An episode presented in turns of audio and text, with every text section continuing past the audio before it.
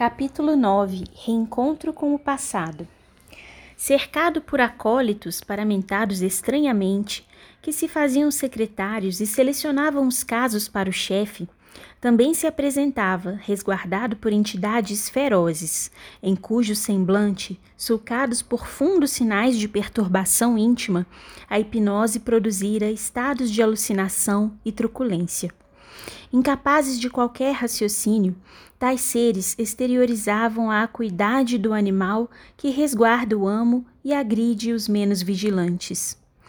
Dentre eles se destacavam os que foram vítimas de transformações nas sedes do perispírito, ali presentes possivelmente com a finalidade de criarem condicionamentos psicológicos de medo nos consulentes menos avisados. O irmão Glaucus, muito sereno, Concitou-nos a prece muda e a preservação do estado espiritual de equilíbrio, fossem quais fossem os acontecimentos que, porventura, viessem a ocorrer, e nos manteve imediatamente atrás dos pequenos magotes que eram interrogados pelos acólitos. O nosso grupo, unido, aguardava enquanto o sacerdote, a pequena distância, tomava atitudes e decisões, utilizando-se sempre do pavor de que se fazia fâmulo avaro para dominar e influir consulentes. Uma entidade de aparência cruel se destacou dentre os fâmulos atuantes, acercou-se do irmão Glaucus e indagou dos motivos da entrevista e quem eram os participantes do conjunto. O venerando benfeitor elucidou com simplicidade que se tratava de espíritos dos dois planos da vida, necessitados de ouvir o doutor Teofrastos a respeito de grave problema de obsessão em andamento e para o qual somente ele possuía os recursos necessários. Aduziu que fora indicado por Guilherme, o moço holandês que antes era membro daquela agremiação. Repassando o olhar de quase alucinado, fiscalizando-nos como tentando descobrir, além das palavras, os motivos reais da entrevista, sacudido por espasmos da face sucessivos, colocou-nos de lado e prosseguiu no mistério a que se dedicava.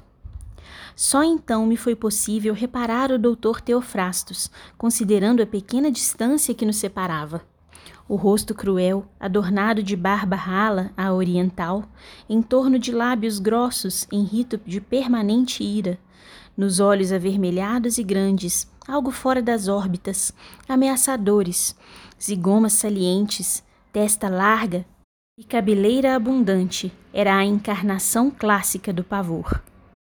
Como se adivinhasse a minha observação discreta, ele desviou o olhar da chusma que atendia e cravou nos meus os seus olhos, com interrogação forte e dura, fazendo-me baixar a vista, perturbado. O irmão Glaucus, que observava o acontecimento, advertiu-me, delicado. Estamos em tarefa do Senhor. Todo cuidado é indispensável para o êxito do empreendimento. Curiosidade agora é, também, desconsideração ao compromisso. Tenhamos tento.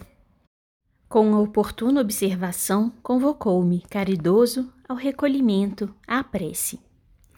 Atendidos os que se encontravam à frente, foi chegada a nossa vez.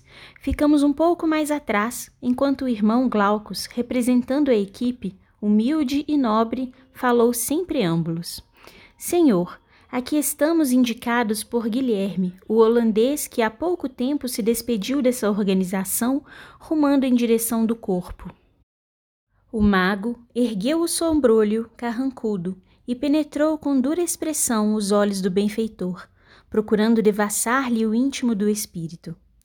Um dos asseclas aproximou-se e confidenciou alguma observação. A pausa oportuna, proposital, era dirigida no sentido de criar melhor recepção no ouvinte silencioso de expressão ferina. Prosseguindo, elucidou o nosso condutor. Ocorre que nos encontramos em perfeita identificação com Guilherme, que vos tem servido com dedicação, buscando-vos nesta oportunidade para falar-vos sobre Henriette, que sabemos vinculada ao vosso coração desde há muito. Henriette Marie de Beauharnais inquiriu, quase fulminado por forte raio de ódio. Sim, senhor, confirmou imperturbável o irmão Glaucus. A entidade levantou-se do trono ridículo e avançou furioso, como se fosse aniquilar o informante, que continuou sereno, confiante. Em chegando ao lado do instrutor, que revelava no semblante marmórea palidez, estancou o passo e, erguendo o simulacro de cetro, golpeou o piso reiteradas vezes, ameaçando com voz soturna. Atitude essa que impôs alarmante silêncio no anfiteatro, que ainda se mantinha com alguma algaravia. Todas as atenções se concentravam em volta dos dois parlamentadores e as entidades mais infelizes da corte aproximaram-se em atitude ameaçadora, cercando o chefe dolorosamente vitimado pela irascibilidade. E que deseja informar-me que porventura eu não saiba? Ignora quem sou? esbravejou, compreensivelmente revoltado. Sabemos sim, senhor, prosseguiu o mensageiro. Ocorre, porém, que, considerando a magnitude do assunto que viemos tratar, muito agradeceríamos se pudéssemos ser ouvidos a sós, sem os circunstantes. Somos portadores de notícias que somente à vossa autoridade devemos confiar. Depois de expressivo silêncio, arrematou. Henriette necessita do vosso socorro. O espírito ferido pela inesperada surpresa estrugiu cruas exclamações e gritos, dando ordens diversas, simultâneas, e segurando o irmão Glaucus violentamente, ordenou Roquenho: Venha comigo. O benfeitor não opôs qualquer resistência e o seguimos. Os demais membros do grupo foram cercados pelos sequazes do chefe e conduzidos à parte dos fundos do anfiteatro, para onde ele rumara com o nosso mentor. A sala de amplas proporções era decorada em tons fortes e sombrios, em que bruxeleavam luzes de tonalidades chocantes. Aquele era o gabinete do vigoroso espírito das sombras, temido e detestado. Sentando-se em cadeira colocada em posição de destaque, ordenou: Estou aguardando as informações. Imprimindo à voz inflexão nobre, sem qualquer afetação, o instrutor esclareceu: dedicamo-nos ao serviço de socorro aos padecentes em nome de Jesus. E. Jesus? Esta é minha casa, estrugiu o truculento espírito. Aqui esse nome é maldito, detestado. Como se encoraja a dizer-me que se dedica a socorrer os padecentes diante do chefe da Casa da Justiça? Avançou feroz, espumejante, como se desejasse destruir aquele que o enfrentava, sentindo-se, no entanto, impossibilitado de fazê-lo. Não desejamos desafiar a força do nobre doutor Teofrastos, que conhecemos e a quem aprendemos a respeitar como sendo instrumento da vida e da verdade, evidenciou o mensageiro humilde.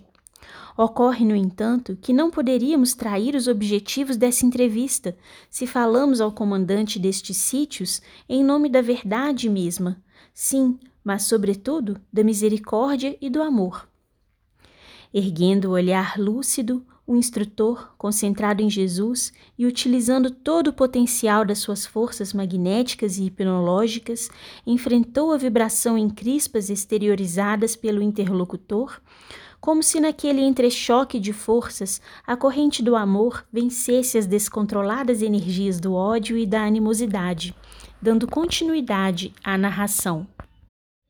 Visitando perturbados espirituais encarcerados no corpo, identificamos há pouco tempo Henriette, em doloroso processo de vampirização, vitimada por elementos desta organização, e por isso Desta casa? Estarei ouvindo corretamente? indagou, interrompendo abrupto. Henriette, vítima de nossa organização? E que o induz a pensar que me interessa a vida de qualquer pessoa da Terra somente porque é supostamente Henriette Marie de Berarnais?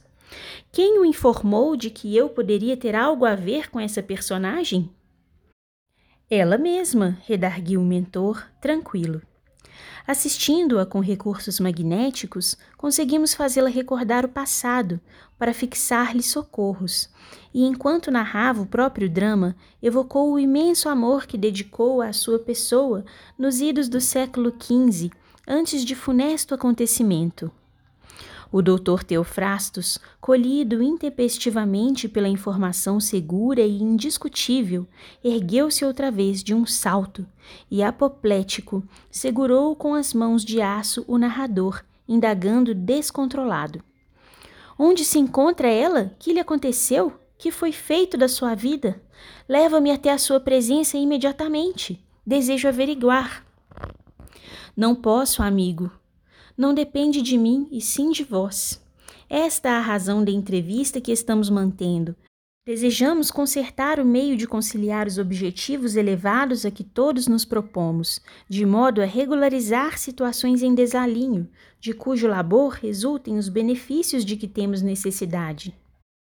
Mas eu sou um dos gênios do mal, e as minhas medidas diferem das suas, estrondou ofegante.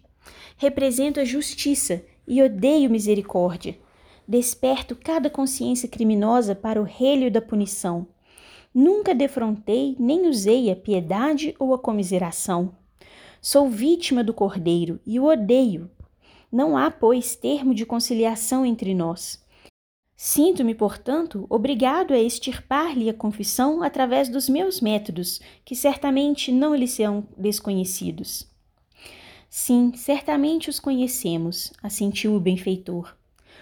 Convém, todavia, considerar que antes de tomarmos a atitude de procurar-vos o local de dominação, examinamos as diversas possibilidades de vitória e fracasso, concluindo pela primeira hipótese, tendo em vista que não vimos aqui solicitar, mas oferecer, em nome do doador supremo da vida, de quem não nos evadiremos indefinidamente. Afirma o doutor Teofrastos que foi vítima do cordeiro e sabe que a informação não confere como fato. As diretrizes do Cordeiro jamais foram compatíveis com os processos da Inquisição Católica, como não são concordes com os métodos da justiça de Deus e esses da justiça aplicados pelas vossas mãos. Quanto à ameaça de arrancar-me as informações que deseja, por métodos incompatíveis com os intuitos desse encontro, concluímos pela inexequibilidade, já que a nossa presença informa do interesse que temos de ofertar os esclarecimentos sem qualquer pugna que gere uma situação infeliz entre nós ambos. Mas eu posso reter os participantes da sua embaixada nos meus domínios, nos quais sou senhor absoluto, baldou soberbo. Não discuta a posição relativa do chefe, clarificou o irmão Glaucus. Desejamos, porém, lembrar-vos de que o poder de que falais vem todo ele do alto, de Deus, desde que ninguém é o dono da vida senão ele. Quanto a ficarmos retidos em vossas mãos, isto somente viria a acontecer se essa for a vontade dele, e sendo, submetemo-nos humildemente, tendo em vista poder servi-lo em qualquer lugar e em toda situação, por mais embaraçosa nos pareça. Lágrimas nos orvalharam os olhos. A linguagem desataviada e franca do benfeitor, a atitude firme e humilde, testemunhavam as mil necessidades de porfiarmos na verdade sempre em nome do Senhor. O doutor Teofrastos, vencido pela lógica irrefutável do visitante, dissimulou a ira que o empolgava e, embora continuasse arrogante, inquiriu: Que deseja, afinal, de mim? Que me ajudeis a libertar Henriette. Como eu poderia fazê-lo? Se nos acompanhasseis ao recinto de provações e dor em que se encontra, vencida e arquejante, sob implacável revel que a dilacera vencedor, sigamos então sem delongas. Recordamos ao nobre doutor Teofrastos que seguiremos em missão de misericórdia e que os métodos junto ao verdugo que a infelicita serão os vigentes nas leis de amor conforme ensinados por Jesus Cristo. Não percamos tempo com discussão inútil. Adiante! Convocando dois guardas que se encontravam postados fora do recinto, confidenciou algumas instruções. As demais entrevistas foram suspensas e, abrindo caminho entre os sofredores que ainda se encontravam no recinto, acompanhamos o antigo mago na direção dos veículos que nos aguardavam à porta. Transcorridos quinze minutos aproximadamente, chegamos a velho casarão de aspecto apavorante pelo abandono a que se encontrava relegado e penetramos pelo imenso portão de entrada. O trânsito de desencarnados de aparência lastimável era muito grande. Encarnados em desprendimento parcial pelo sono, apresentavam-se agitados, semiloucos. Saturnino, que nos assistia mais de perto, a mim, a Petitinga e ao médium Moraes, informou que nos encontrávamos num lazareto que abrigava mais de duzentos portadores do mal de Hansen. Odor nauseante e forte empestava o ar e densas nuvens originadas pelas vibrações carregadas de revolta e desespero ofereciam o aspecto das regiões infelizes do mundo espiritual inferior, em que muitos se reeducam pelo sofrimento. O irmão Saturnino, interessado em esclarecer-nos, explicou. O sofrimento, sob qualquer forma em que se apresente, é bênção. Para que, no entanto, beneficie aquele que o experimenta, faz-se indispensável ser acompanhado pela resignação, pela humildade, pela valorização da própria dor. Não basta, portanto, sofrer, mas bem sofrer, libertando-se das causas matrizes da aflição.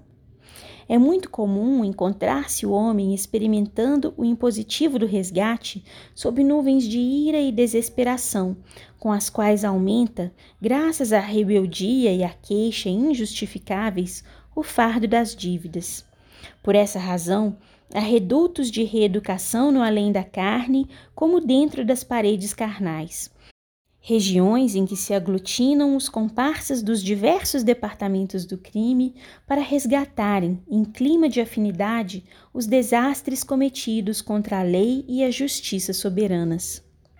E para encerrar os esclarecimentos, concluiu: Nesta casa, como em outras similares, desfilam os que afrontaram o corpo, desrespeitando-lhe as fontes da vida.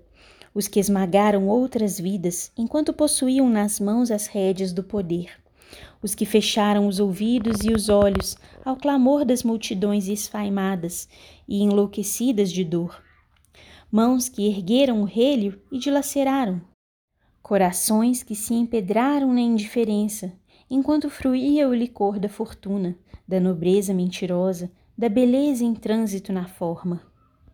Os fomentadores do ódio, os soberbos, os orgulhosos, alguns suicidas calcetas inveterados, em constante tentação para desertar do fardo outra vez. Em purgatório carnal, podem transitar para as regiões da luz ou para os abismos da treva, dependendo da livre escolha de que dispõem os que expungem com resignação ou com revolta. Silenciando, aproximamo-nos de um quarto infecto após vencer longo corredor em que duas filas de celas imundas albergavam corpos desfigurados de mulheres profundamente infelizes, carcomidas pela enfermidade destruidora. O doutor Teofrastos não ocultava a revolta, o desespero quase irrefreado. O irmão Glaucus penetrou num dos últimos quartos ao fim da ala imensa, e seguindo-o, deparamos cena constrangedora. Três mulheres rancenianas encontravam-se a dormir, assistidas por pequena malta de obsessores impiedosos que as dominavam.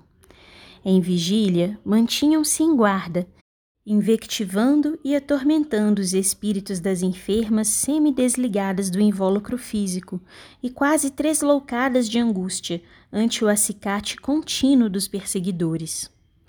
Os acompanhantes da guarda do doutor Teofrastos ficaram no corredor à porta de entrada da cela em atitude de vigilância.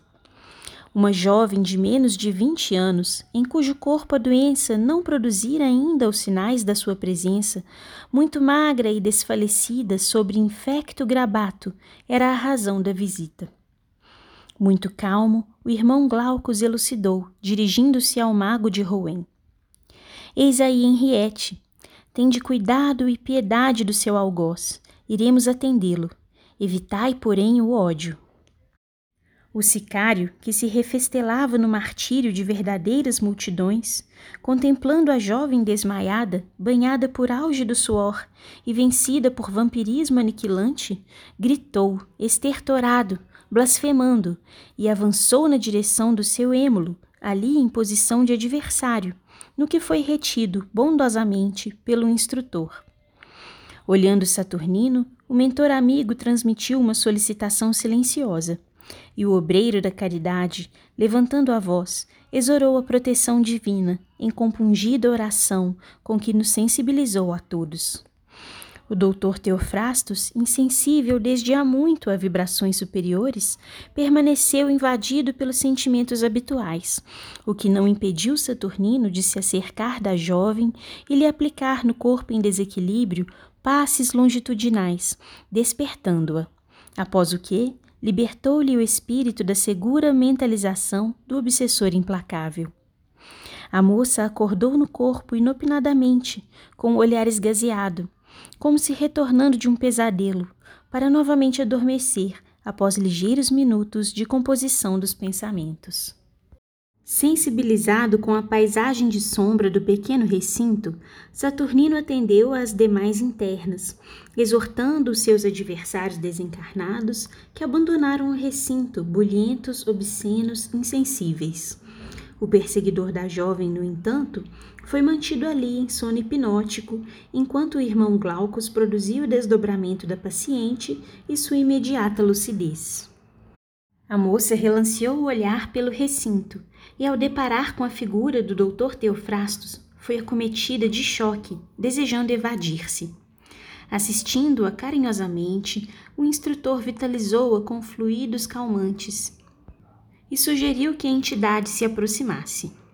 A antiga vítima da Inquisição avançou, visivelmente emocionada, e sem poder dominar a alma em febre, gritou: Henriette, Henriette, que te fizeram? Por que me abandonaste? Choro convulsivo irrompeu, desatrelado do verdugo de muitos. Embora a jovem se chamasse Ana Maria, pareceu registrar aquela voz no recôndito do ser e repentinamente desperta, graças às energias vigorosas que o instrutor lhe aplicava na sede da memória espiritual, respondeu também em pranto: Quem me chama? Que desejam de mim? À medida que Ana Maria despertava para o passado, sua forma espiritual registrava os sinais das tragédias que lhe sucederam através do tempo, para apresentar-se consideravelmente mudada, envelhecida, com as marcas da desencarnação e as características da antiga personalidade. Isto é minha Henriette Marie? esbravejou o mago. Não pode ser ela tão linda e pura? Essa sombra é alguma megera para confundir-me. A interrogação dolorosa ressoava no ar quando a entidade infeliz retrucou: E tu quem és? Por que me ofendes? Eu, se tu és Henriette Marie, eu sou aquele que sempre te amou. Sou Teofrastos, a quem a fogueira inquisitorial não consumiu, nem a morte pôde fazer morrer o amor que sempre nutri por ti evocando através da ansiedade das palavras o amor do passado e a desencarnação imposta pela ignorância vigente no pretérito, o chefe da organização maléfica foi sacudido por violento e convulsivo pranto, em que as comportas da alma longamente fechadas pareceram romper-se de inopino, dando passagem a caudal refreada em volumoso bloco. Despertando muito vagarosamente, Ana Maria apresentava-se tristemente desnudada pela realidade dos atos pretéritos, semelhando-se a fantasma de dor no qual estrugissem todas as aflições de uma só vez. O perispírito, cruamente assinalado por exulcerações postulentas que denotavam os atentados sofridos no longo curso dos séculos, sem que as mãos do amor ou da redenção nela houvessem conseguido trabalhar a reorganização das células ou modificar a estrutura do tom vibratório que a infelicitava, causava compaixão. O amante em desespero, esquecido de si mesmo, contemplava aquelas transformações que ocorriam ante os nossos olhos. Ele, que estava acostumado a cenas muito mais horripilantes, nas quais era hábil manipulador das forças que jazem inconscientes nos departamentos mais íntimos do espírito humano, sem ocultar o assombro de que se fazia possuir. A forma jovial, até há pouco na moça perseguida em espírito, assumiu expressões angustiantes e, como se fora despertada nos centros das mais íntimas e doridas recordações, explodiu. Ó oh Deus misericordioso, tende piedade de mim. Por que tanto sofro, meu Pai? Piedade, piedade. Exteriorizou um olhar de inesquecível sofrimento e, fitando-nos, inquiriu. Quem sois? Demônios que me perseguis implacáveis, ou anjos que vindes salvar-me? Piedade, piedade! Não suporto mais sofrer. Teofrastos, meu amigo, por que nos separou tão cruelmente a morte? Onde te encontras, que me olvidaste? Apressei a volta ao mundo dos mortos faz tanto tempo para buscar-te, e porque morri, não te encontro nunca. O tom de lamento e autorrecriminação feria-nos a sensibilidade. O irmão Saturnino, sempre ativo, concitou-nos a prece intercessória, em muda atitude de compaixão. Lentamente as densas sombras do pequeno reduto começaram a diluir-se, como se vagarosa e suave madrugada tingisse de luz as trevas que as mentes desarvoradas ali reuniram com o passar do tempo. O instrutor, utilizando-se da consternação geral e da súbita anestesia psíquica de que foi possuído o doutor Teofrastos, envolveu a entidade sofrida em fluidos balsâmicos e abraçou-a, afetuoso, qual genitor compadecido, em atitude santa de assistência. Embora Henriette Marie desejasse libertar-se do amplexo envolvente para correr desvairada, a força do amor terminou por vencer-lhe as resistências e, aspirando as energias que agora saturavam o ambiente, aquietou-se com o um olhar denotando ainda as desencontradas emoções interiores em torvelinho de paixões. Foi a vez então do doutor Teofrastos. Vencendo a custo o estupor que o imobilizava, blasfemo e irado, pôs-se a ameaçar. Aquieta-te, amada, vingar-nos-emos demoradamente. Minha clava de ódio cairá sobre aqueles que ainda são os responsáveis pela nossa desdita. Tenho ligações com os vingadores infernais e encontraremos meios de atingir todos aqueles que nos desgraçaram irremissivelmente. Libertar-te-ei do fardo do corpo odiado, para que venhas reinar nos meus domínios ao meu lado. Os séculos de soledade e ódio que me queimaram incessantemente serão agora saciados no ácido da vingança, e acompanharemos os nossos algozes se diluírem até a destruição da forma, submetidos ao meu implacável ajustar de contas. Iniciaremos já com esse infame que aqui te ultraja e consome. Levá-lo-ei para o meu reduto e o punirei, se viciando-o até que ele retorne ao estado de besta inconsciente. O instrutor, confiante, interditou a palavra do mago em perturbação, esclarecendo calmo.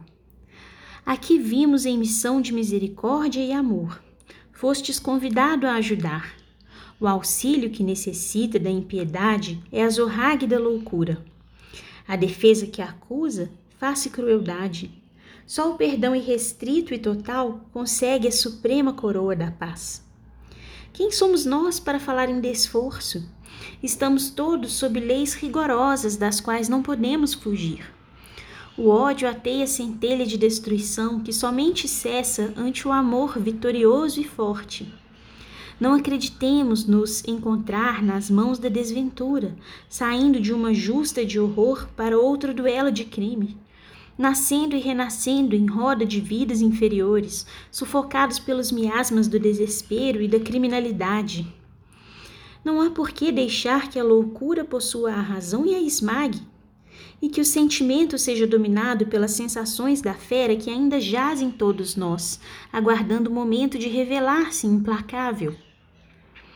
Mas eu sou o doutor Teofrastos, interrompeu impetuoso e lúrido pela cólera, esbravejando tonitruante.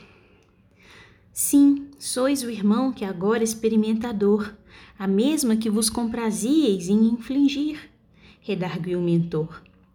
Este é um dos momentos em que o denominado choque de retorno realiza o seu mistério. Não ignorais, através do conhecimento das leis de força, na física, que a resistência está na razão direta do movimento produzido pelo impulso dado ao objeto arremessado. Toda ação, por isso mesmo, produz reações que se sucedem e avançam, chocando-se com os ditames da sabedoria divina e logo retornando na direção de quem as imprime. A violência, portanto, somente consegue destruição, e como nada se aniquila, a colheita do ódio é sempre ácido e chuva de amargura. Não, eu não suporto vê-la nesse estado, interferiu congestionado. Não terei direito a essa mulher que a vida me negou desde os primeiros momentos? Eu, que comando inúmeras mentes a um simples gesto, meus servidores que se encontram aí fora dispõem de meios de atrair verdadeira legião de quem me deseje servir, e provocaremos um pandemônio, dominando-vos e a esses, arrebatando essa a quem desejo, a fim de que permaneça comigo. Sei utilizar-me dos recursos que produzem a ruptura dos vínculos que atam o espírito ao corpo. Nesse sentido, os meus conhecimentos ultrapassam os seus. Não duvido, retrucou sereno o benfeitor espiritual. Todavia, considero a desnecessidade da violência quando possuímos recursos outros de paz que o Senhor Jesus nos oferece e que agora podemos aplicar seguramente. Não me volte a falar nesse crucificado, arremeteu com sarcasmo evidente. Nem sequer se salvou a si mesmo. No entanto, deixou um rastro de sangue e padecimentos por onde passou a lembrança odienta da sua cruz. Enganai-vos, impugnou o mensageiro. O vosso sofrimento na fogueira foi injusto só aparentemente. Bem sabeis que a vossa vida não se originou ali. Caminhante da eternidade, quantas existências ficaram sepultadas nas cinzas do passado? É bem verdade que não justificamos a sanha criminosa que durante a Idade Média tomou conta da história. No entanto, ainda hoje, que fazeis? Como estão as vossas mãos? Falais em justiça e clamais desarvorado? Que direito tendes de executá-la? Não foi esse o erro dos inquisidores do passado em cuja trama caístes? Sofreste sim, nefanda atrocidade, mas não em débito justiçamento. Se fosseis humilde e se acolhesseis o amor, ter-vos-ia libertado e hoje seríeis livre.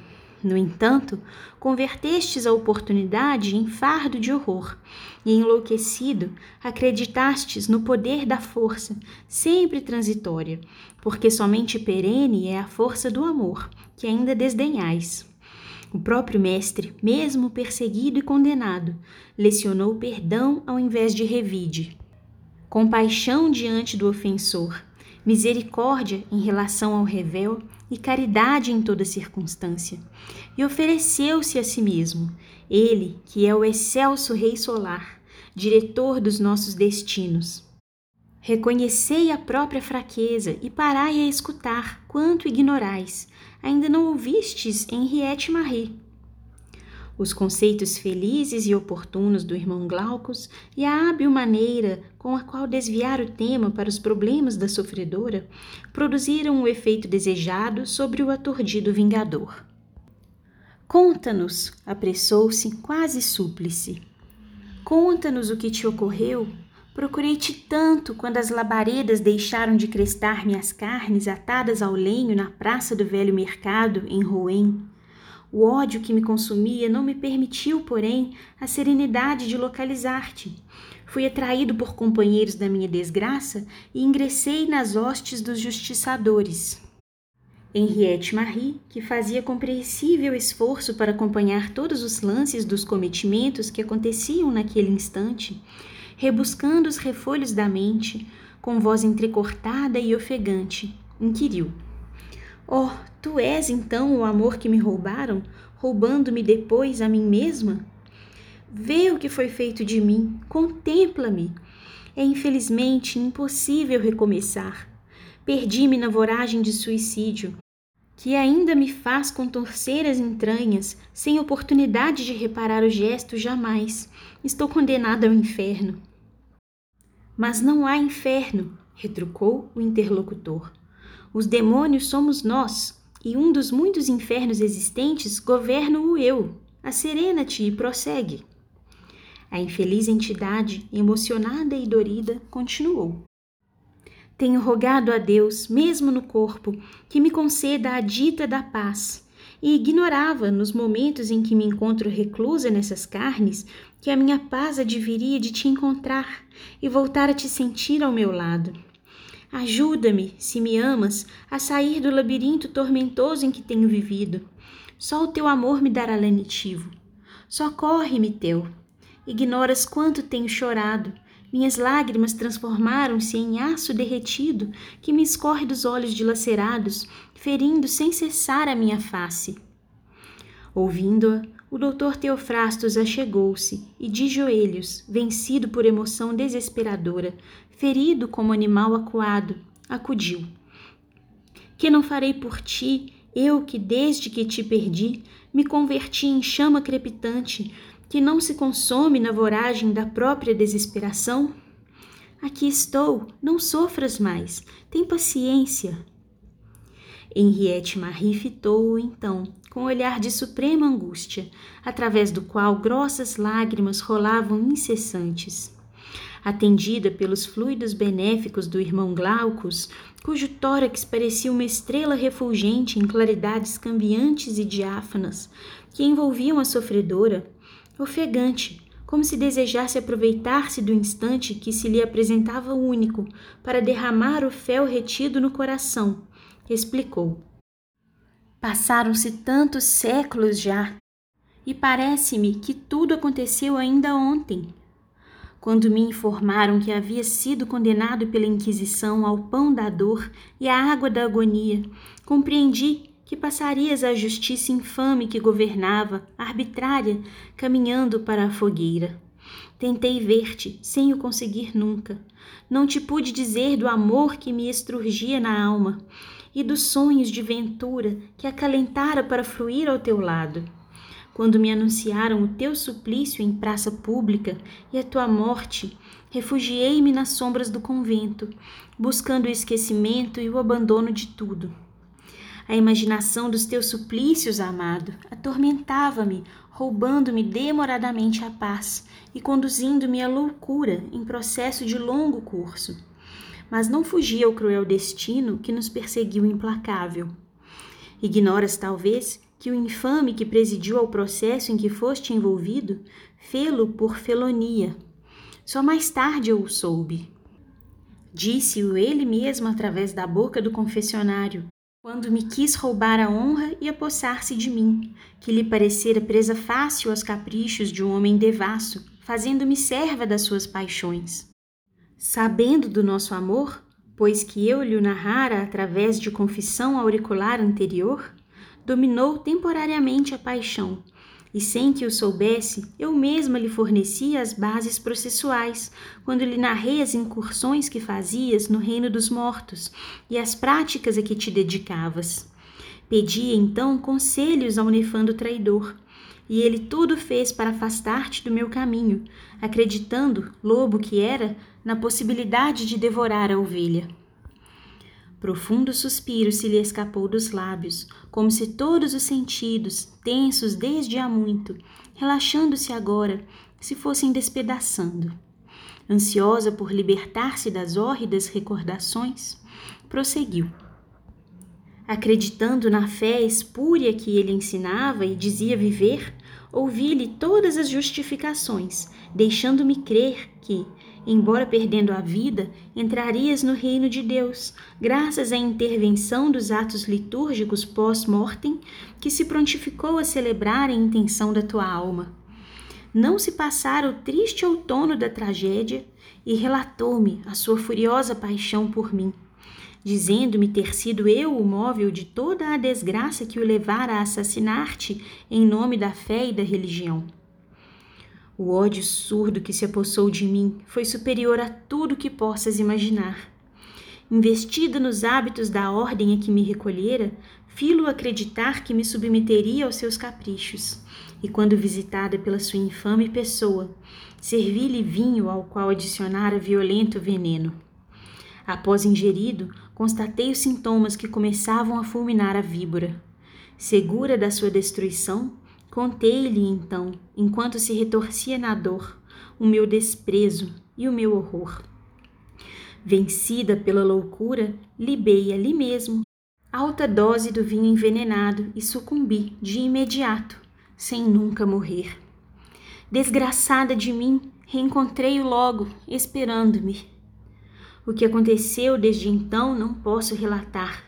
São sucessões de noites em que viajo ao inferno mil vezes e retorno, ora vencida por forças satânicas, dentre as quais ele se destaca, vezes outra possuída pela vermina que me vence até o ouvido, para recomeçar tudo outra vez, incessantemente, doloridamente.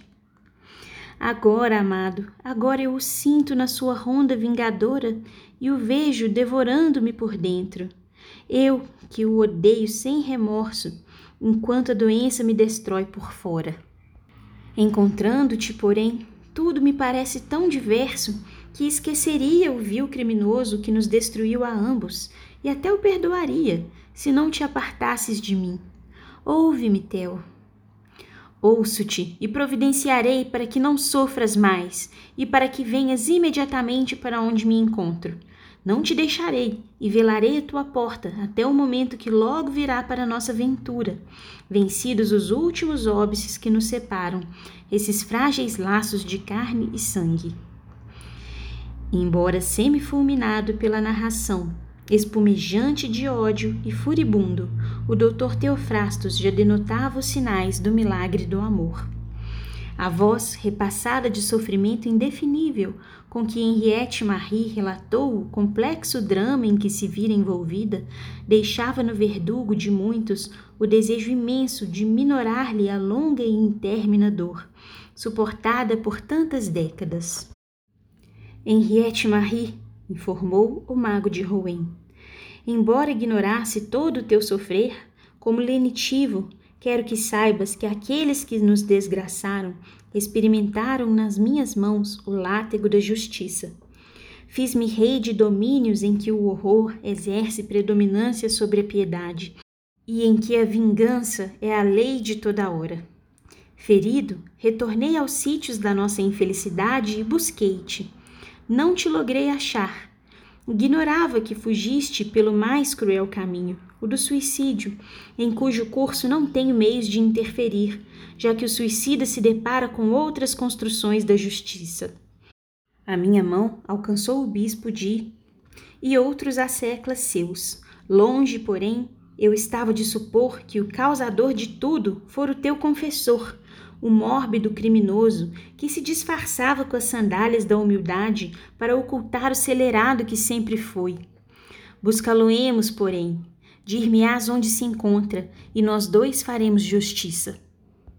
Nesse momento, o irmão Glaucus, interferindo no diálogo dos dois espíritos que se reencontravam após tão longa separação, elucidou. Não esqueçais de que só o amor pode resolver o problema do ódio. Vinde-vos arrastando pela senda do tempo, descendo à animalidade inferior, consumidos pelo desespero. Quando parareis? A queda não tem patamar inferior, sempre se pode baixar mais. Também o planalto da redenção, sempre se pode ascender na direção da vida até a glorificação imortal. Ouvidai aqueles que vos maceraram e considerai a oportunidade do amor que ora defrontais. É certo que vos separaram os elos do corpo. Para quem ama, porém, não há verdadeiramente separação.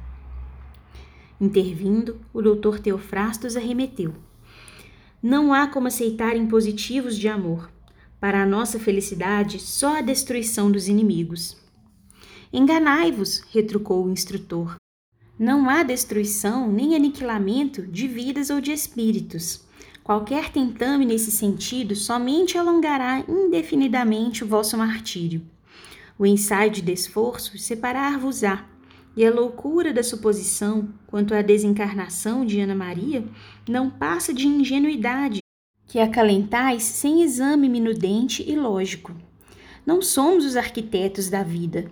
Assim, pois, não temos o direito nem podemos interferir no seu curso, que obedece à planificação superior que vos escapa. Ouvi-me, o algoz a quem odiais é também vossa vítima, Infeliz espera oportunidade de perdão para igualmente perdoar. O fel sorvido incessantemente desespera-o, e vencido pela própria insânia, desde há muito, perdeu a faculdade de discernir. Escravo do ódio e vítima dele mesmo, tendo-se feito catarma por vontade própria. Feri-lo mais é arrematada loucura. Já não sofre, perdeu a faculdade de experimentar a dor obedece a impulsos mecânicos do condicionamento demorado a que se jungiu. Ajudá-lo é ajudar-vos. Socorrê-lo com piedade significa libertar-vos. Embora estivesse disposto ao duelo verbal, o doutor Teofrastos denotava cansaço, e o reencontro com Henriette Marie, de certo modo, conseguira feri-lo, ensejando-lhe novas concepções sobre as leis divinas. O irmão Glaucus, nesse momento, adornado de luzes como veneranda figura ressurgida em madrugada de imortalidade, tomando os dois seres, qual se for o genitor de ambos, disse: Reencontrar-nos-emos outras vezes. Desdobram-se-nos perspectivas para o amanhã. Agora se nos impõe a momentânea separação. Ana Maria deve reassumir os deveres do ressarcimento a que se encontra vinculada. E vós, amigo, necessitais de pensar o tempo ser-vos-á conselheiro. Despeçamo-nos e reconduzamos a nossa querida amiga aos seus compromissos humanos, que não podemos interditar nem modificar. O doutor Teofrastos tentou reagir, insistir. Diante, porém, do benfeitor, cujo olhar penetrava-o docemente, o atormentado juiz e vingador baixou os olhos e silenciou. Foram ministrados passes no obsessor de Ana Maria, que se encontrava ao lado, e providenciada sua remoção dali. O doutor Teofrastos despediu-se, sendo antes informado da possibilidade de novo encontro em dia previamente assinalado, quando voltaríamos ao lazareto. Reconduzidos ao veículo que nos esperava à porta da casa, retornamos ao templo de orações e, após comovida prece, fomos reconduzidos ao lar. O amanhecer, em tons róseos e azuis, vencia a natureza em sombras, anunciando o novo dia. Fim do capítulo.